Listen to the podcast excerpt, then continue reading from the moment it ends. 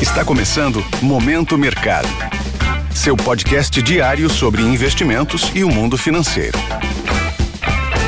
Muito bom dia para você ligado no Momento Mercado. Eu sou Tailão Oliveira e bora para mais um episódio desse podcast que te informa e te atualiza sobre o mercado financeiro. Hoje vou falar sobre o fechamento do dia 10 de fevereiro, sexta-feira.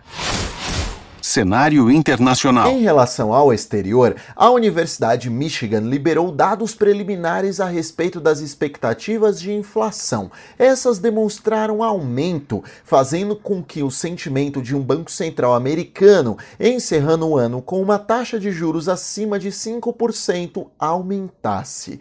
Dessa forma, a bolsa de tecnologia Nasdaq fechou no vermelho, enquanto o S&P 500 e Dow Jones conseguiram ocupar o campo campo positivo. Em relação aos títulos considerados os mais seguros do mundo, os títulos do Tesouro Americano, ou também chamados de Treasuries, houve aumento na remuneração em decorrência das expectativas de uma taxa de juros mais elevada por lá. Destaque também ao petróleo, que teve alta ao longo da sessão em razão de restrições na oferta da Rússia e Turquia. O índice DXY, que mede o desempenho do dólar ante seis moedas fortes, apresentou fortalecimento. Cenário nacional. A respeito do ambiente local, o dólar fechou em queda em relação ao real e frente a demais moedas estrangeiras de países emergentes, em razão de um maior preço de commodities no exterior, o que favorece esses países que na maioria são exportadores. Além disso, a falta de novidades no fronte político favoreceu a recomposição de algumas posições. Mas vale ressaltar que ao longo da semana, o real perdeu força força em meio às sinalizações dadas pelo governo federal em relação ao Banco Central, seu presidente Roberto Campos Neto, sua atuação a respeito da taxa de juros e até mesmo discussões quanto a uma meta de inflação mais elevada. Essas conversas não agradaram o sentimento do investidor, que verificam a possível menor independência do Banco Central.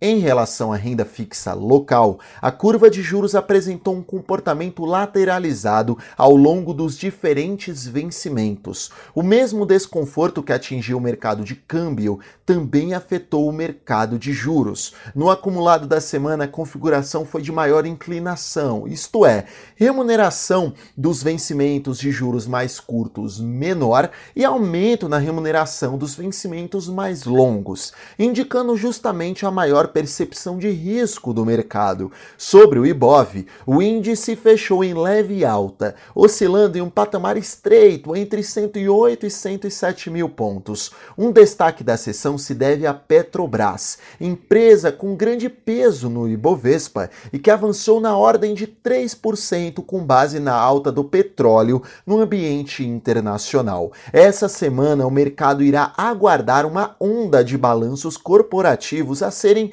acompanhados pontos de atenção. Olha só, em relação ao exterior, a agenda está mais vazia. Sobre o ambiente local, será divulgado o Boletim Focus com as principais projeções do mercado, além do fluxo cambial estrangeiro. Sobre o fechamento das bolsas asiáticas, houve majoritariamente um tom negativo.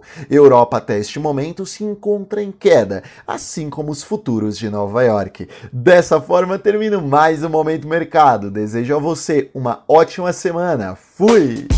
Esse foi o Momento Mercado com o Bradesco.